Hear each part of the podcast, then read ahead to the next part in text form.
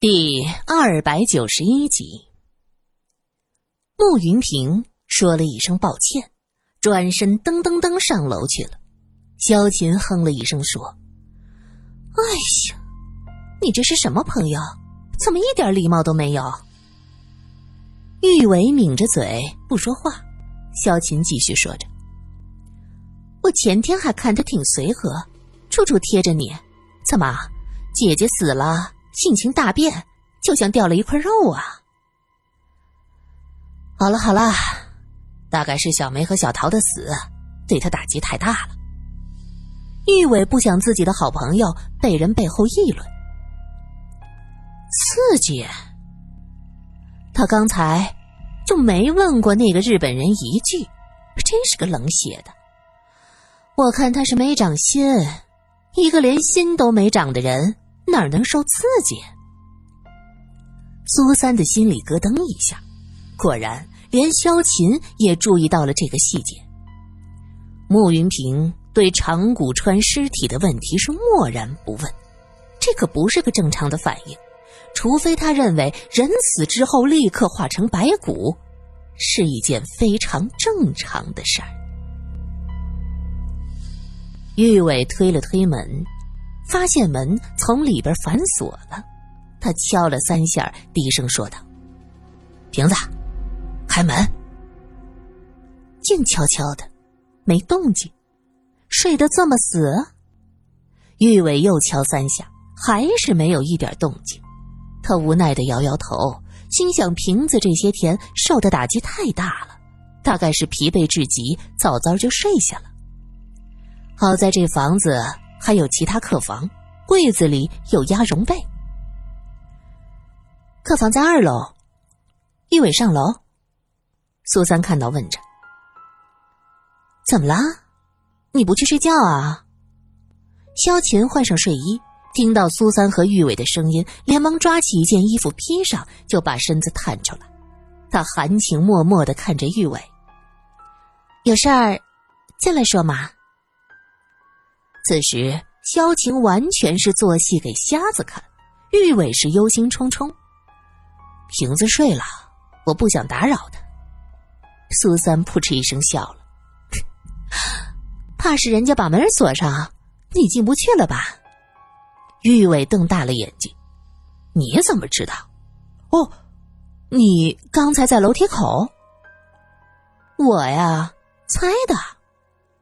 玉伟还要再问。萧琴伸出手拉他，这大晚上进女子的房间不太好吧？玉伟还在犹豫，就已经被萧琴拽了进来。萧琴在苏三和玉伟说话的时候，已经换好了衣服，一把把玉伟拽了进来。不进来，怎么要在走廊上说话呀？你就这么确信，这房子没人偷听？玉伟愣了一下。偷偷听，人呢还是鬼啊？萧晴冷笑，哼，可以是人，也可以是鬼，当然，最大的可能是人。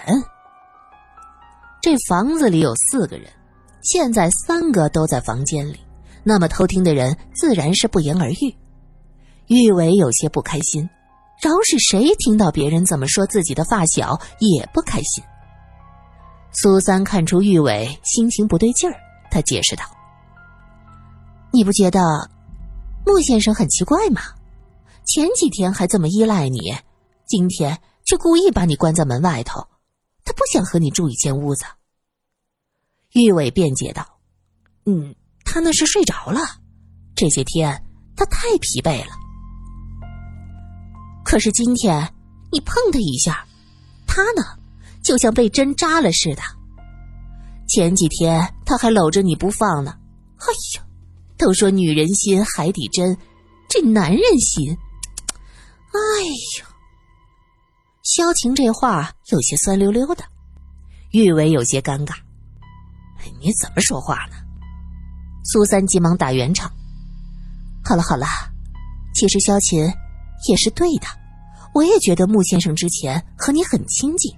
可是现在呢，满满都是戒备心，而且我发现他不只是怕你的触碰，我碰他一下，他也不行。也就是说呀，不管男女，他都怕，这就奇怪了。他是之前被自己的助理和义母姐姐欺骗，又遇到小梅突然死去，可这些打击确实会让一个人的心里有些变化，但不会变成这样，碰一下都得炸毛。对了，他那突然间炸毛的样子，就像，就就像受到重大伤害后。应激反应。萧琴仔细的想了想，重大的伤害会是怎样的伤害，能让成变成这样？慕云平说：“红茶是血一样红彤彤的颜色，不许任何人碰他。”这些表现，苏三看看一脸茫然的玉伟。和仰着脸、含情脉脉盯着玉伟的萧琴，他正色道：“这些表现，像是被侵犯后女子的反应。被侵犯，还女子？”玉伟摇了摇头，这才叫我说：“前门楼子，你说胯骨肘子，他是个男人。”怎么就成了被侵犯后女人的应激反应？你们说什么呀？他是个男的，男的。苏三直直的盯着他。其实你在担心，在心慌，对吗？我，我，我哪有？我慌什么？那个消失的人偶，头发上的桂花头油的味道，还有，小梅到底是怎么被吓死的？这些你不觉得奇怪吗？把你的发现，慕云平，他现在真的是慕云平吗？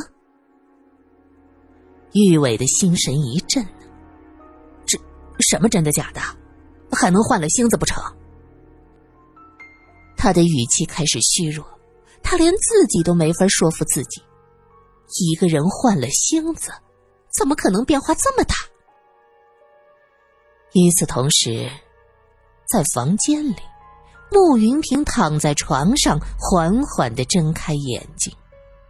他的相貌本就生得极美，此时睁开眼睛，眼中有了别样的神采，眼波流转如秋水，嘴边也含着淡淡的笑，直叫人想起那两句诗：“盈盈一水间，脉脉不得语。”真是眉目含情，眼波荡漾，整个人。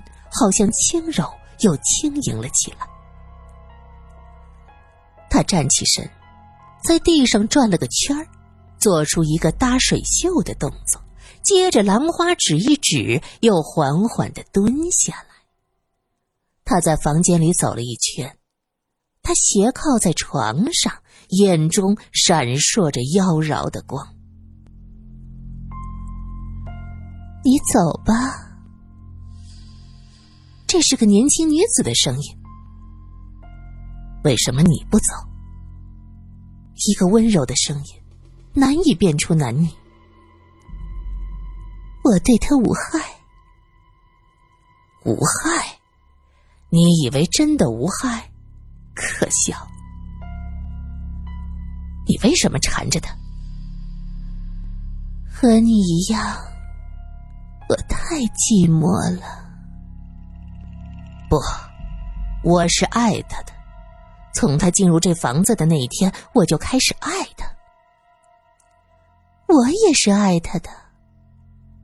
不，你那不是爱，你们，你们都一样，怎么可能有爱？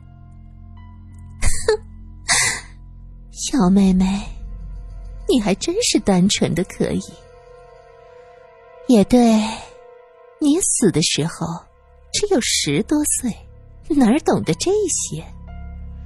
不过是你在这院子被困的久了，看到个相貌好的就托付芳心。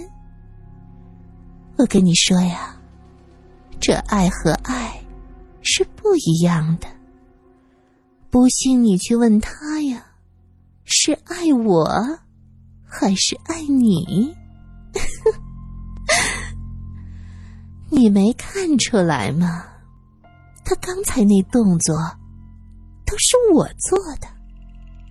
你呢？你在哪儿呢？